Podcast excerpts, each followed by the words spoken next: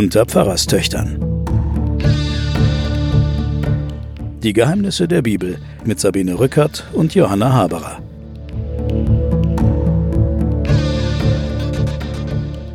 Willkommen zu den Pfarrerstöchtern und den Geheimnissen der Bibel. Mein Name ist Sabine Rückert, stellvertretende Chefredakteurin der Zeit. Mir gegenüber sitzt meine bibelbewanderte Schwester Johanna Haberer, Professorin für Theologie und Medien an der Universität Erlangen. Hallo Johanna. Hallo Sabine.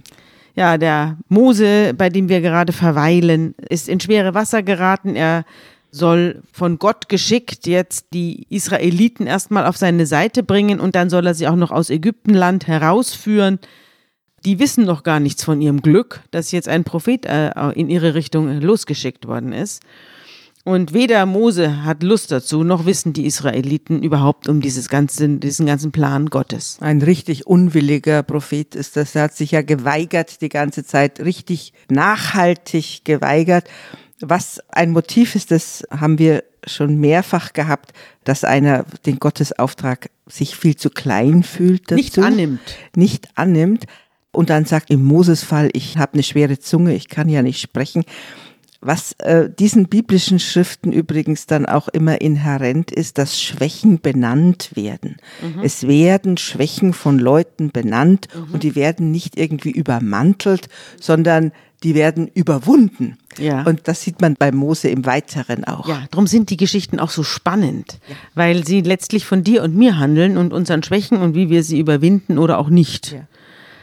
Der Mose kehrt jetzt zurück äh, von seinem Auftrag und dem brennenden Dornbusch mit schweren Schritten und schwerem Herzen und hat eine riesen Aufgabe vor sich. Sein ganzes Leben wird sich ändern. Es ist aus mit der Gemütlichkeit. Und er sagt zu seinem Schwiegervater, ich muss zurück nach Ägypten und will nach meinen Brüdern sehen. Und ich will mal schauen, ob die überhaupt noch alle am Leben sind. Mit Brüdern meint er die Hebräer. Und der Schwiegervater antwortet ihm, geh in Frieden. Und der Mose packt dann seine Esel, packt seine Frau drauf, seine Söhne drauf und alle kehren nach Ägypten um. Der Herr macht Mose Mut, weil er sieht ja, den muss man ein bisschen anschieben. Und er sagt, alle, die dir ans Leben wollten, sind tot. Also du hast jetzt niemanden, der dich erkennt und der dich wiedererkennt. Es ist ja so viel Zeit hinuntergegangen, vielleicht zehn Jahre oder was. Jetzt ist er, mag er 30 sein, im, hier ist er wahrscheinlich schon 50 oder 70 oder 80 in der Bibel, aber in Wirklichkeit wird er wohl ein junger Mann gewesen sein. 35 vielleicht. Vielleicht so Mitte 30. Der war wahrscheinlich ja. so 15 Jahre, war ja, er genau. in der Wüste War gewesen. er weg. Und jetzt setzt er alle auf die Esel und tritt den Rückweg an. Den Gottesstab hält er in der Hand. Diesen, und ja. Äh, und er hat jetzt seine Identität geklärt. Also es gibt kein Dazwischen mehr oder so. Er sagt zu meinen Brüdern. Zu meinen Brüdern. Und er, jetzt weiß er, dass er ein Hebräer ist und dass er einer bleibt. Ja. Und Gott erinnert Mose auch noch ein bisschen äh, daran, dass er den Stab in der Hand halten soll und sich alle Wunder vor Augen halten soll, die er an ihm getan hat. Und er sagt, ich will das Herz des Pharao verhärten, dass er das Volk nicht ziehen lässt. Da kommen wir später nochmal drauf, im nächsten Kapitel, wenn es um die, den richtigen Kampf Gottes gegen den Pharao geht. Aber es ist schon ein bisschen eigenartig, dass Gott das Herz des Pharao verhärten will, äh, damit er das Volk nicht ziehen lässt. Damit will er ja sozusagen jetzt den Pharao noch ein bisschen größer machen, als er ist, um den dann zu überwinden. Also sehr sympathisch ist das nicht, aber da kommen wir dann getrennt noch drauf, wenn sich das richtig dann zuspitzt, die Situation. Und Jahwe spricht, Israel ist mein erstgeborener Sohn.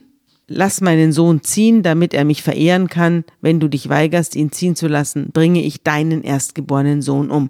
Das soll Mose zu Pharao sagen. Mhm. Wir haben da verschiedene Dimensionen drin. Das eine ist, wir erinnern uns in der Geschichte des Sklavenhauses Ägypten, erste Geschichte, äh, der Pharao beschließt, die Erstgeborenen der Israeliten äh, der Hebräer umbringen zu lassen. Ja. Also Aufforderung zum Genozid. Das dreht sich jetzt um. Das ist das eine, dass der nicht nur die Erstgeborenen, alle Jungs, ne? Alle, alle Jungs. Alle Jungs. Mhm. Und dann hat man eine Vorstellung davon, wie sich eigentlich Israel in die anderen Völker sozusagen einordnet, weil die denken ja den Gott nicht mehr als einen Stammesgott zu ja. der damaligen Zeit, wenn der mit dem ägyptischen Pharao den sozusagen wie eine, wie eine Puppe behandelt, die denken den ja schon über das eigene Volk hinaus. Nicht nur über den Clan, sondern auch über das, eine, eine Art von Allmacht. Und hier wird dann gesagt, Israel ist mein erstgeborenes Kind. Also es wird jetzt nicht gesagt, die anderen Völker sind jetzt nicht die Kinder Gottes, mhm. sondern sie sind eine Geschwisterschar. Es mhm. gibt sowas wie eine Menschheitsfamilie mhm. mhm. und das Volk Israel ist mein erstgeborenes Kind.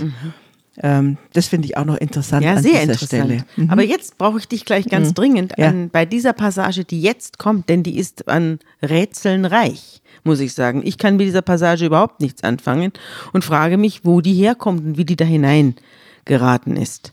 Hör mal zu, ich kann sie nicht mal erzählen, weil sie so komisch ist. Ich muss sie fast ein bisschen vorlesen. Unterwegs am Rastplatz trat der Herr dem Mose entgegen und wollte ihn töten. Zippora, seine Frau, ergriff einen Feuerstein und schnitt ihrem Sohn die Vorhaut ab. Damit berührte sie die Beine des Mose und sagte, ein Blutbräutigam bist du mir. Da ließ der Herr von ihm ab. Blutbräutigam sagte sie damals wegen der Beschneidung. Wir Also haben ja- dies, was, was, was bedeutet das alles? Also wir haben ja eine Ebene, das habe ich äh, ganz am Anfang, als wir beim Mose waren, wir haben die Ebene der historischen, äh, völkerrechtlichen Abhandlungen und wir haben eine Ebene, die betrachtet diesen ganzen Exodus, diese ganze Exodus-Geschichte aus einer kultischen Perspektive. Und hier ist das Thema Beschneidung. Wir haben ja schon in Genesis, ich glaube es ist in Genesis 17, ähm, äh, wird schon das Thema anmoderiert, dass wer zum Volk Israel gehört, beschnitten werden soll. Ja. Jetzt kommen wir zu Mose.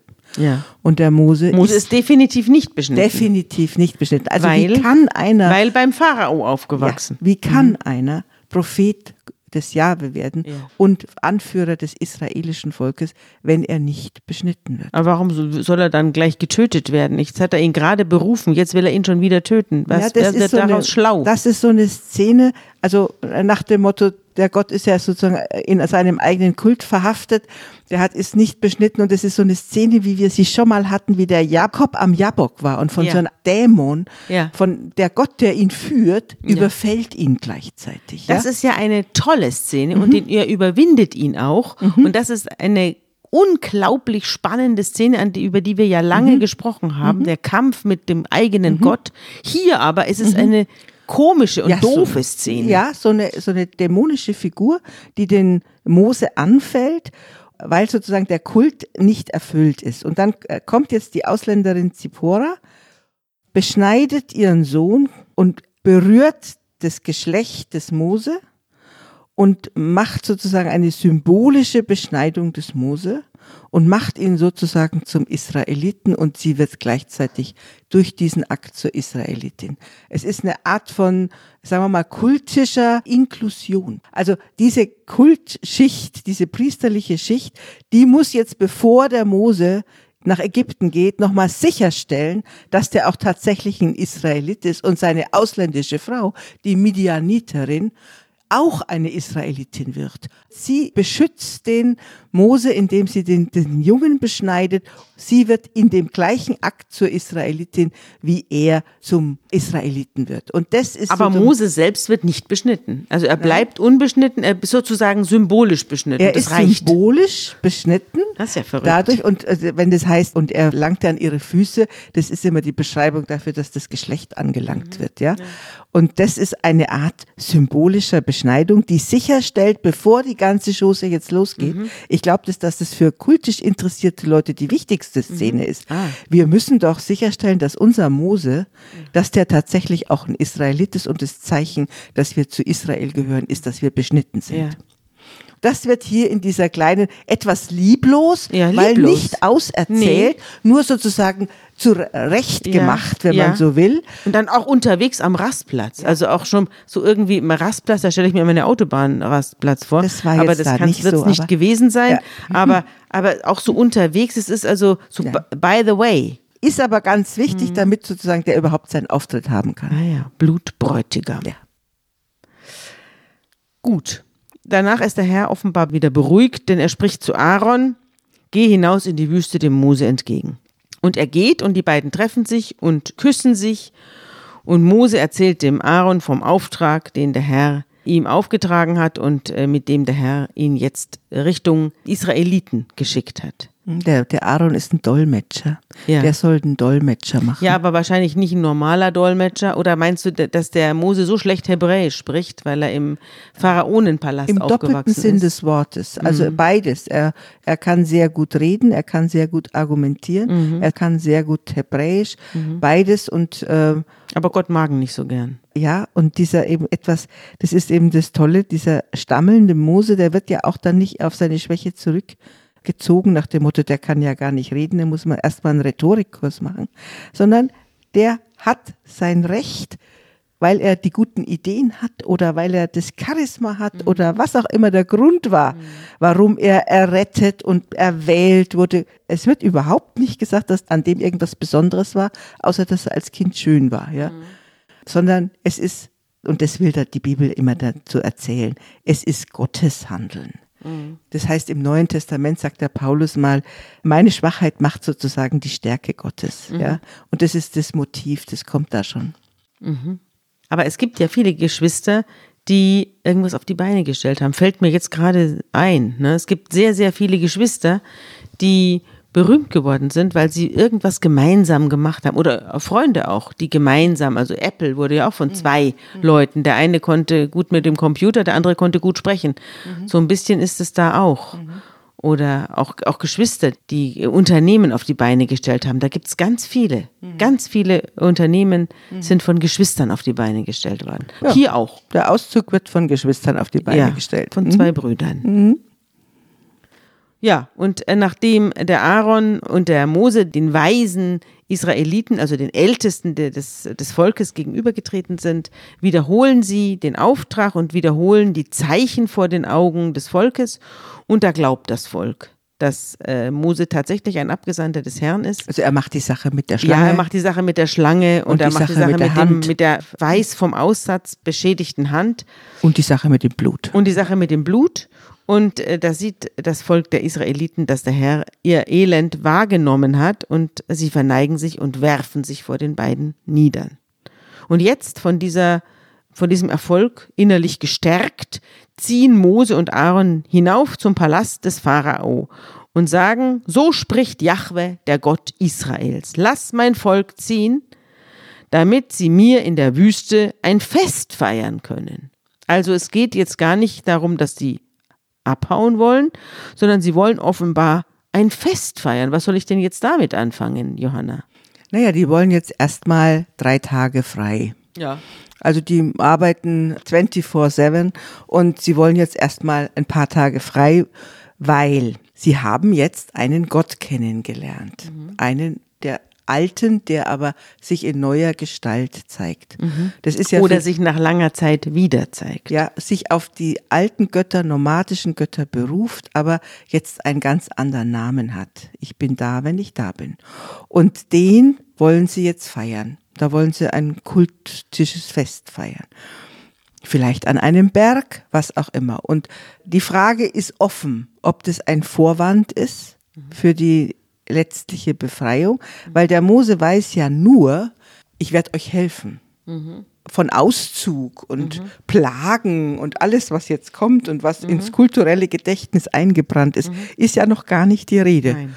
Sondern keiner weiß so recht, wohin der Weg Ja. geht. Ja. Also sagen Sie jetzt erstmal, Wir müssen uns erstmal dieses Gottes versichern und ihn kennenlernen. Ja. Also es ist so eine Art Kennenlernen-Party. ja, das Mhm. glaube ich, so ist es, ja.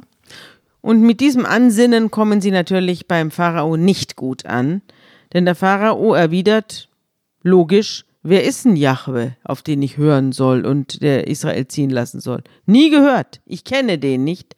Ihr habt euch jetzt irgendeinen Gott ausgedacht und ich denke da auch nicht daran, Israel ziehen zu lassen. Kommt nicht in die Tüte.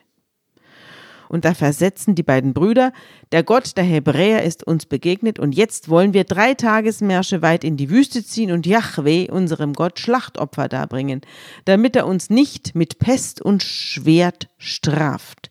Aber der Pharao, der König von Ägypten, entgegnet, warum, Mose und Aaron, wollt ihr die Leute zum Nichtstun verleiten? Das klingt aber sehr kapitalistisch. Das klingt so ein bisschen nach, äh, ja, nach Firmenchef, ne? Fort mit euch, tut euren Frondienst.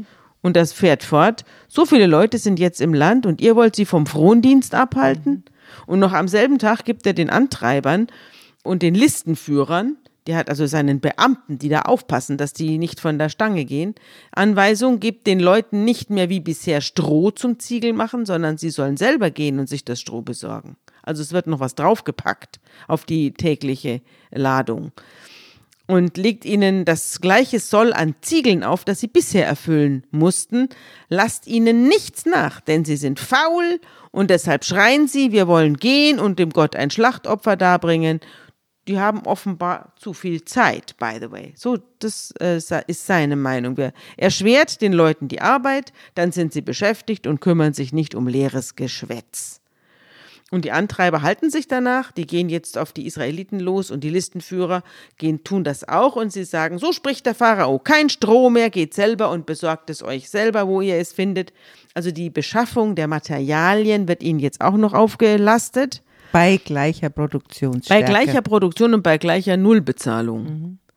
Äh, von eurem Arbeitssoll aber wird euch nichts erlassen. Und die Leute verteilen sich über ganz Ägypten, um sich Stroh zu besorgen. Und die Antreiber drängen dann auch noch, ihr müsst euer tägliches Soll erfüllen. Das gleiche wie bisher, als euch noch Stroh geliefert wurde. Und die Antreiber des Pharao schlugen die israelitischen Listenführer. Ah, das waren Israeliten, die Listenführer. Ja. Es waren also Unterbeamte. Ja, also mhm. wollte ich gerade noch mal die sagen. Man waren. muss sich die Hierarchie so vorstellen, ja. dass die Beamten diejenigen sind, die die Befehle geben. Ja. Und dann hast du die Organisatoren und die sind sozusagen Hebräer. Die ja. sind die, die dann, die, die können ja mit denen sprechen und die können mit denen kommunizieren. Auch im Dritten Reich hat man das gehabt, als man die Listen der Juden gemacht hat. Das waren jüdische Leute, die die Listen für den Eichmann gemacht haben. Ja, das sind Parallelen, die ganz merkwürdigerweise immer wieder auftauchen. Also es sind die eigenen Leute. Ja.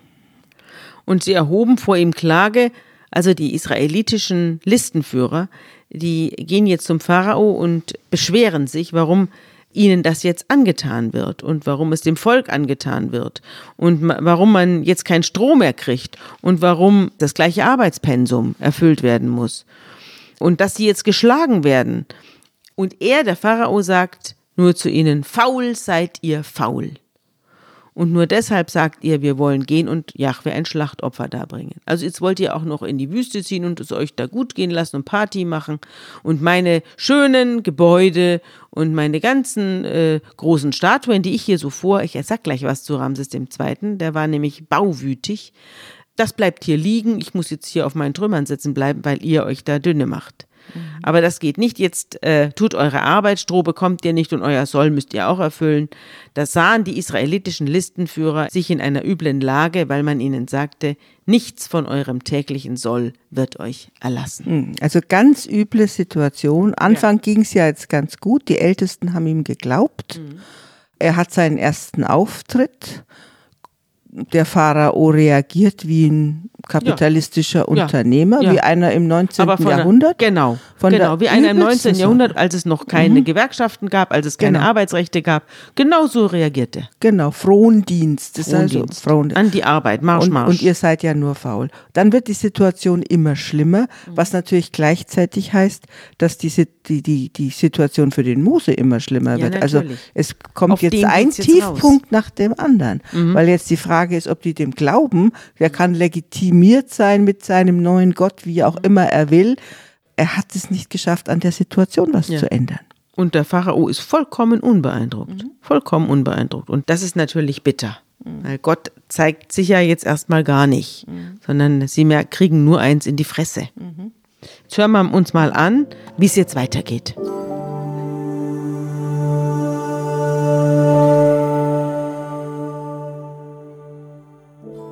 Und als sie von dem Pharao weggingen, begegneten sie Mose und Aaron, die dastanden und auf sie warteten, und sprachen zu ihnen, Der Herr richte seine Augen wider euch und strafe es, dass ihr uns stinkend gemacht habt vor dem Pharao und seinen Großen, und habt ihnen so das Schwert in ihre Hände gegeben, uns zu töten. Mose aber kam wieder zu dem Herrn und sprach, Herr, warum tust du so übel an diesem Volk?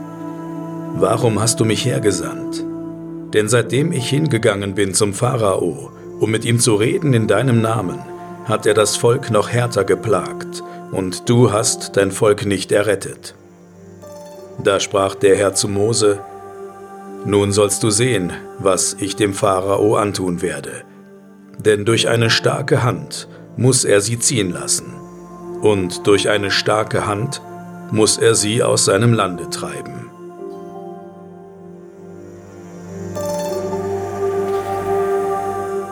Das ist jetzt der Anfang. Wir werden jetzt einen langen, langen Kampf äh, haben. Beobachten. Und die Länge dieses Kampfes hängt auch, glaube ich, damit zusammen, dass man die Ägypter auf der einen Seite doch als einsichtig gerne sehen möchte und die Hoffnung hat, dass diese, dieser Kapitalist, dieser Oberkapitalist vielleicht doch freiwillig sowas wie ein Kompromiss oder einen Vertrag schließt ja. mit seinen Fronarbeitern. Ja. So wie bei uns die Arbeitgeber und die Arbeitnehmer jedes Jahr einen Vertrag schließen ja. und auf diese Weise die Verhältnisse besprochen werden. Und der Kompromiss wird nicht zustande kommen wegen der Hartherzigkeit des Pharao, aber es wird immer wieder versucht. Und die Länge dieser Geschichten mhm. hat damit zu tun, dass es immer wieder, er hat immer wieder eine neue Chance. Mhm. Dieser Ramses oder wie auch immer der mhm. Pharao hieß. Mhm. Ich will jetzt ein bisschen was zu Ramses Zweiten sagen. Ich man weiß nicht genau hundertprozentig, wann er gelebt hat aber er hat irgendwann im 13. Jahrhundert vor Christus gelebt und er war wohl 60 Jahre lang Pharao, also er war sehr, sehr lange am Ball und war außerordentlich mächtig, war einer der mächtigsten Pharaonen überhaupt und hatte die Idee, sich eine eigene Stadt zu bauen. Das war die sogenannte Ramsesstadt. Piramesse, die lag am Pelusischen Nil. Also man muss sich vorstellen, der Nil ergießt sich ja ins Mittelmeer und hat dabei äh, verschiedene Arme. Das Nildelta setzt sich aus verschiedenen Nilarmen zusammen und diese Arme wechselten gerne mal. Es fiel auch manchmal einer weg und dann kam ein neuer hinzu. Aber einer dieser Nilarme hieß der Pelusische Nil und äh, verband äh, das Mittelmeer mit den alten Metropolen stromaufwärts mit Heliopolis, Memphis und Theben. Also mit diesen alten Städten. Und da hat er in dieses Nildelta, in die Kornkammer Ägyptens, hat er eine neue Stadt gebaut und die sollte Ramsesstadt heißen. Und der Hafen und der Palast von Piramesse also von Ramsesstadt, die Quartiere für die Soldaten und die weitläufigen Stallungen für die Pferde und Streitwagen, äh, für die Tempel des Seth und der Astarte und für jene gepriesenen Häuser mit den leuchtenden Fenstern schmiegten sich in die Meander des pelusischen Nilarms. Und es muss eine unglaublich tolle Stadt gewesen sein, in der unheimlich viel los war. Es gibt einen Hymnus, einen alten Hymnus auf die Ramsesstadt, der hieß O König, wie schön ist der Tag deiner Anwesenheit, als du bautest Piramesse, geliebt von Amun. Anfang eines jeden Fremdlandes und Ende von Ägypten, mit schönen Fenstern und leuchtenden Gemächern aus Lapislazuli und Malachit, Hauptquartier deiner Streitwagentruppen, Musterungsplatz deiner Huftruppen, Hafen deiner Schiffstruppen. Ist eine Grenzstadt. Ist eine Grenzstadt. Ist, mhm. Wenn man auf, den, auf die alten Karten sieht, dann sieht man auch Piramesse läge heute sehr eng am Suezkanal, an diesem pelusischen Nil, den es heute nicht mehr gibt. Der mhm. ist dann vertrocknet. Mhm. Und dieser Ramses der, der Zweite machte eben äh, Ägypten, holte Ägypten sozusagen aus dem Schatten der Pyramiden heraus, hatte eine gigantische Beamtenschaft, die multinational war. Mhm. Also, dass der Josef da so ein hohes Amt bekleidete, ist absolut real, denn die Leute, die in seiner Beamtenschaft angestellt waren, kamen aus aller Herren Länder und auch aus Israel. Auch im Harem tummelten sich alle möglichen Nationalitäten. Man weiß ja auch nicht, wie weit Ägypten überhaupt die Grenzen hinausgeschoben hat. Es gibt ja auch eine ja. Zeit, wo die Leute, die im heutigen Palästina, also die in diesem Palästina-Raum ja. lebten, ägyptische Fronarbeiter waren. Ja. Da hat sich ja das Ägypten bis hinüber ja. äh, in den Libanon gezogen. Es war auch so, mhm. der Ramses, äh, der machte auch Feldzüge genau. in die Negev-Wüste mhm. und auf die Sinai-Halbinsel bis hinauf, also nach Jordanien. Und die Kriegsgefangenen wurden nach Ägypten verschleppt Alles, was ihm da in die Finger gekommen ist, wurde nach Ägypten verschleppt, auch um Piramesse aufzubauen.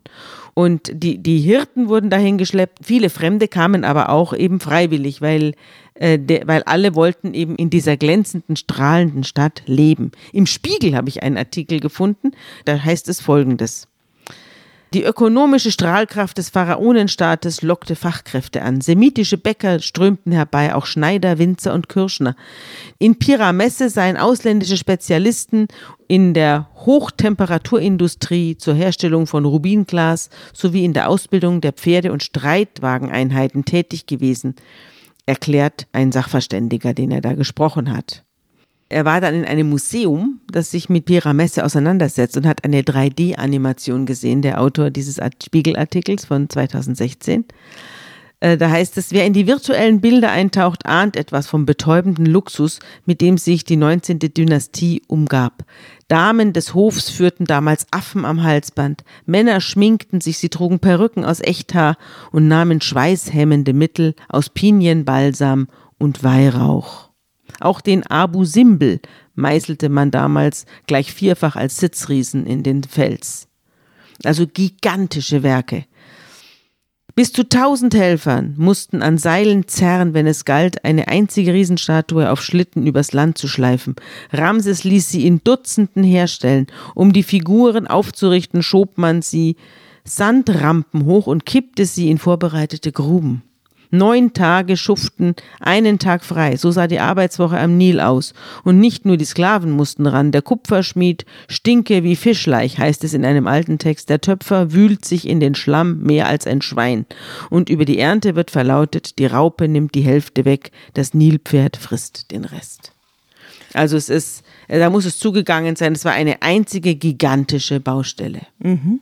Und man kann jetzt sich ungefähr vorstellen, gegen was dieser kleine Mose oder dieser kleine große Anrand. Mose antritt. Ja. Weil das ist eigentlich die Weltmacht. Ja. Und die Kulturmacht. Und, auch. Ja, und wir wissen nicht, wahrscheinlich war es wirklich so, dass es Hebräer gab, die dort im Frondienst waren. Und der Rest der nomadischen Völker und dieser Hirtenvölker, die wurden dann in, Israel, in diesem Palästina selbst unterdrückt. Mhm. Mhm. Also man muss ganz klar sagen, die lebten von diesen Arbeitern und das wird in dieser Geschichte so deutlich. Du siehst, diese ist, ist erfahrungsgedrängt, wenn es die Israeliten in ihren verschiedenen Hierarchien versuchen, aus dieser politischen Situation rauszukommen, ja. Übrigens kann man den Ramses heute noch angucken. Ja? Der liegt im Ägyptischen Museum in Kairo, liegt die Mumie des Ramses II. Da habe ich auch irgendwo einen Artikel gefunden, wo beschrieben wird, wie sie den ausnehmen und wie sie den wieder vollstopfen, also ausgestopft haben, damit der Bauch nicht einfällt. Also das wird dann sehr ausführlich geschildert. Das will also ich jetzt den Hörerinnen und Hörern ersparen. Du meinst die Einbalsamierung? Ja, die Einbalsamierung, mhm. genau. Und äh, im Mund, äh, man kann den angucken, der Mund ist mit Zahnstümpfen, steht in einem Zeitartikel von 1996. Der Mund mit den Zahnstümpfen ist halb geöffnet, am braunen Schädel klebt rot gefärbtes Haar. Die zerbrechlichen Unterarme liegen gekreuzt über der schmalen Brust. Den Glanz der Gräber wird man in diesem toten Gesicht vergeblich suchen.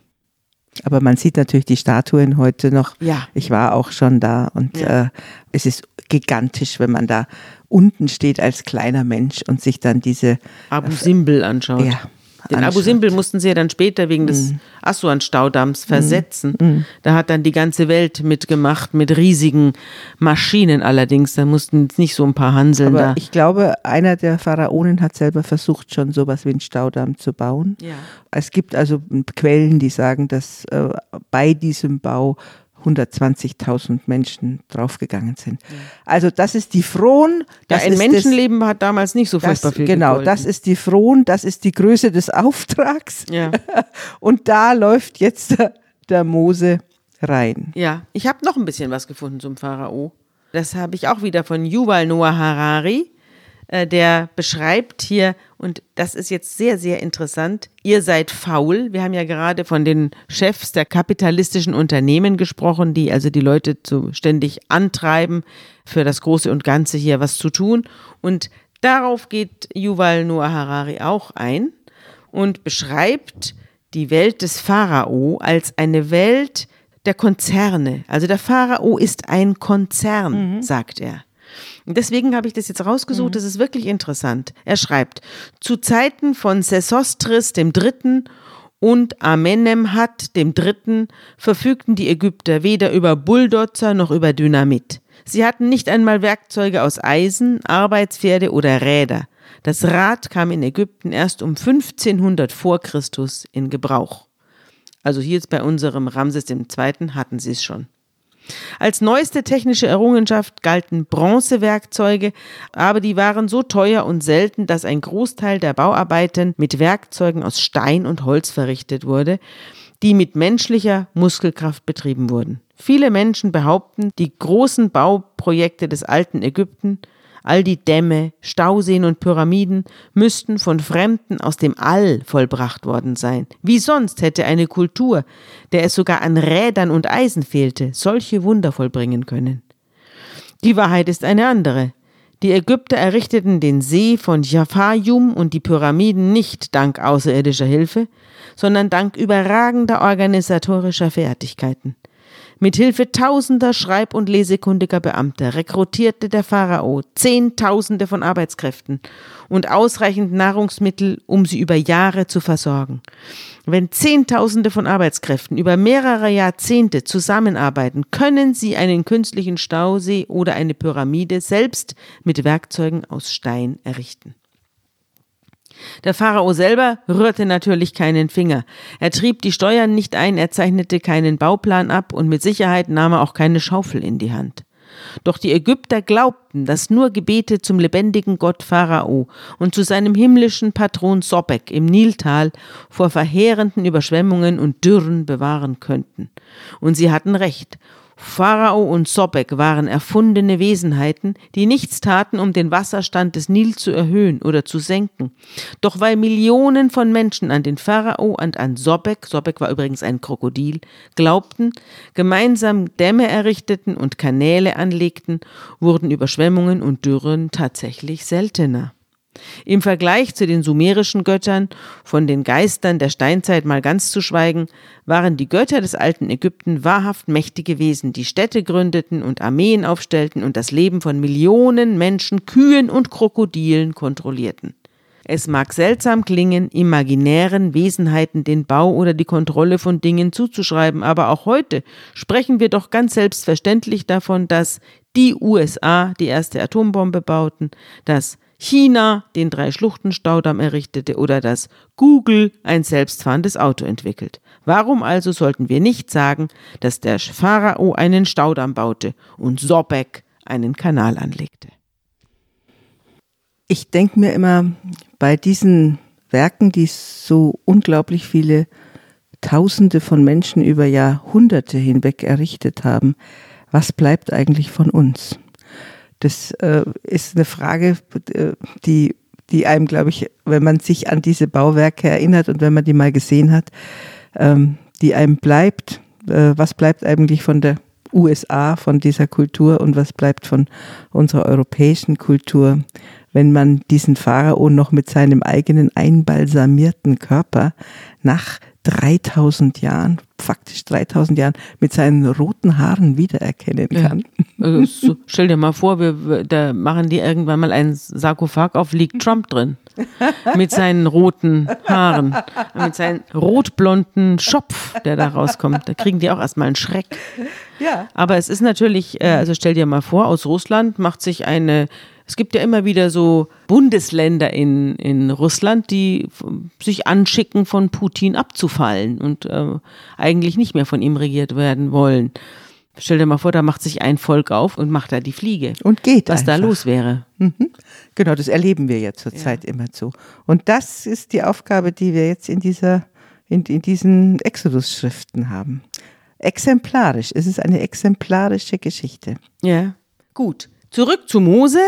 Gott redet mit Mose und sagt ihm eben wieder zu, was er auch bei Abraham ja immer macht mit diesen ganzen Floskeln, die er immer, mit denen er immer wieder Anlauf nimmt. Ich bin Jahwe, der Gott Abrahams, Isaak, Jakobs und so weiter.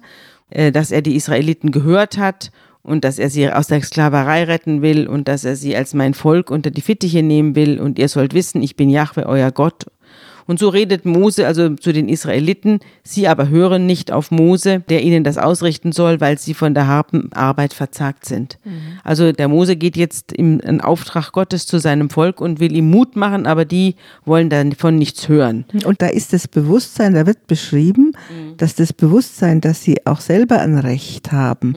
und dass sie ein Recht auf Gerechtigkeit und Freiheit haben. Mhm. Das trägt ja der Mose will das ja da hineintragen. Ja. Und dass das Bewusstsein bei diesen Fronarbeitern, die über hunderte Jahre da unterdrückt sind, noch nicht da ist. Ich führe euch aus dem Frondienst für die Ägypter ja. heraus und rette euch aus der Sklaverei. Und das wollen die dann aber gar nicht, weil sie sagen, im Augenblick geht es uns ja, sie trauen der Sache nicht ja. auf der einen Seite und sie haben auch selber das Bewusstsein, dass sie ein Recht darauf haben. Das ja. haben sie auch nicht. Das stimmt, das ist interessant. Hm. Das ist natürlich so, wenn man eine Revolution anzettelt, weiß man nicht, wie es ausgeht. Und das ist die Situation, in der das Volk jetzt hier ist. Sie haben also schon mal gesagt, es wird jetzt unangenehm zum Pharao. Der Pharao hat gesagt, ihr könnt mich mal mhm. an die Arbeit. Mhm. Und äh, jetzt sitzen sie in dieser Situation. Sie haben sich also aufgemuckt, mhm. aber Sie wissen jetzt nicht, wie die Sache weitergeht. Sie wissen ja nicht das, was wir wissen, nämlich, dass es jetzt einen riesen Konflikt geben wird. Und sie ahnen es und sie fürchten sich. Und Mose fürchtet sich auch, denn er sagt jetzt nochmal zu Gott, wenn schon die Israeliten nicht auf mich hören, äh, wie soll denn dann der Pharao auf mich hören? Klar, Zumal ja. ich so ungeschickt im Reden mhm. bin.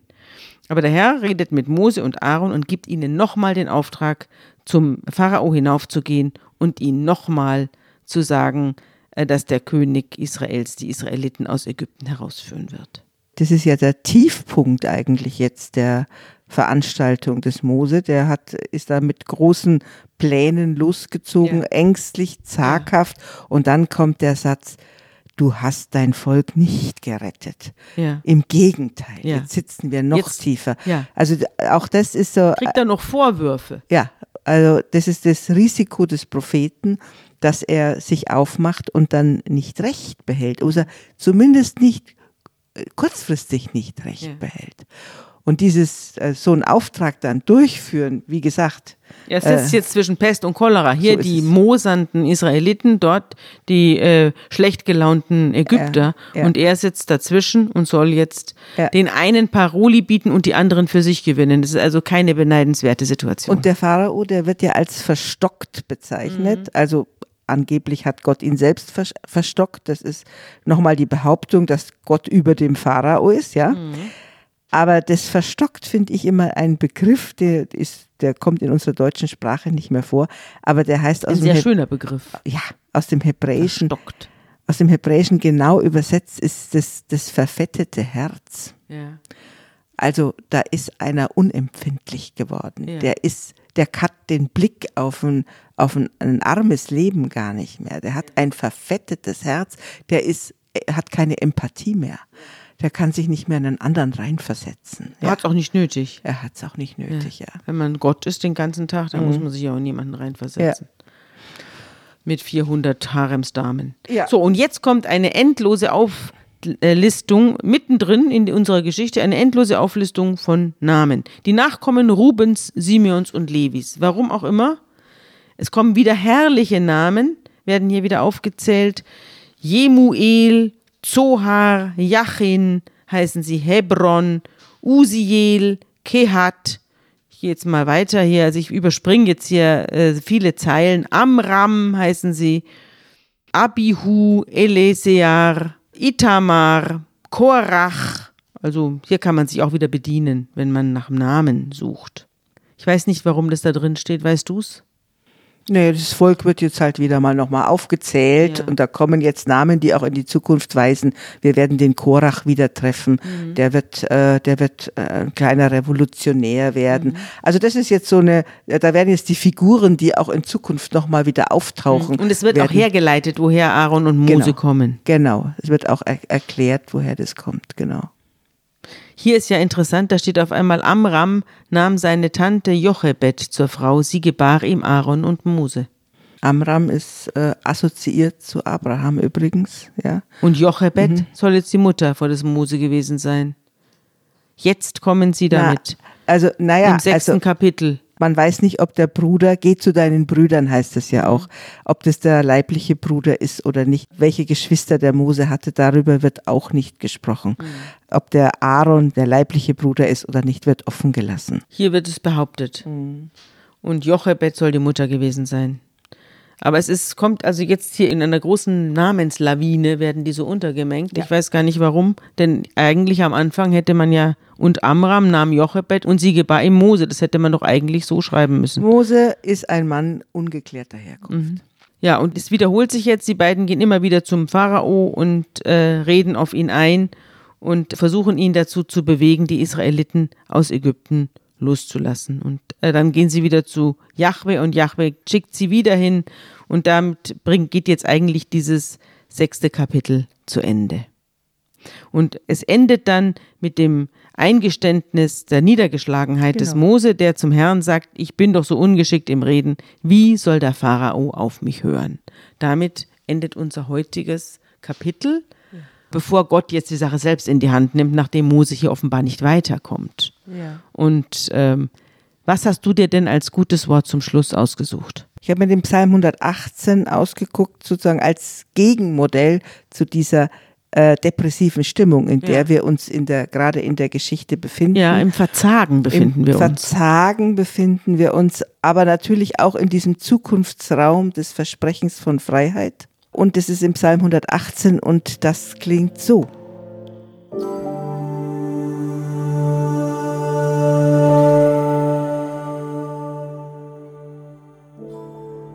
Danket dem Herrn, denn er ist freundlich und seine Güte währet ewiglich. Es sage nun Israel, seine Güte währet ewiglich. Es sage nun das Haus Aaron, seine Güte währet ewiglich. Es sagen nun, die den Herrn fürchten, seine Güte währet ewiglich. In der Angst rief ich den Herrn an, und der Herr erhörte mich und tröstete mich. Der Herr ist mit mir, darum fürchte ich mich nicht. Was können mir Menschen tun?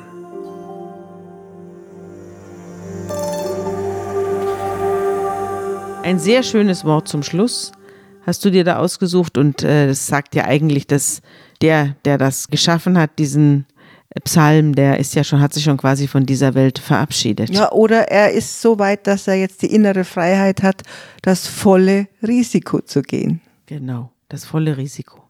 Ja, auf dieses volle Risiko kommen wir das nächste Mal in 14 Tagen, wenn es dann um den großen Kampf des Jahwe gegen den äh, ägyptischen Pharao, den Menschengott Pharao geht. Äh, sehr spannende Geschichte, aber dazwischen werden wir uns ausnahmsweise noch einmal melden. Das wird nämlich in der nächsten Woche bereits sein. Da geht es in die Weihnachtswoche. Wir werden am Weihnachtsfeiertag an Weihnachten selber am 25. Dezember erscheinen mit einer Extra-Ausgabe Weihnachten. Und das Thema wird sein die Rettung des Kindes. Und jetzt verabschieden wir uns bis zur nächsten Woche. Auf Wiederhören.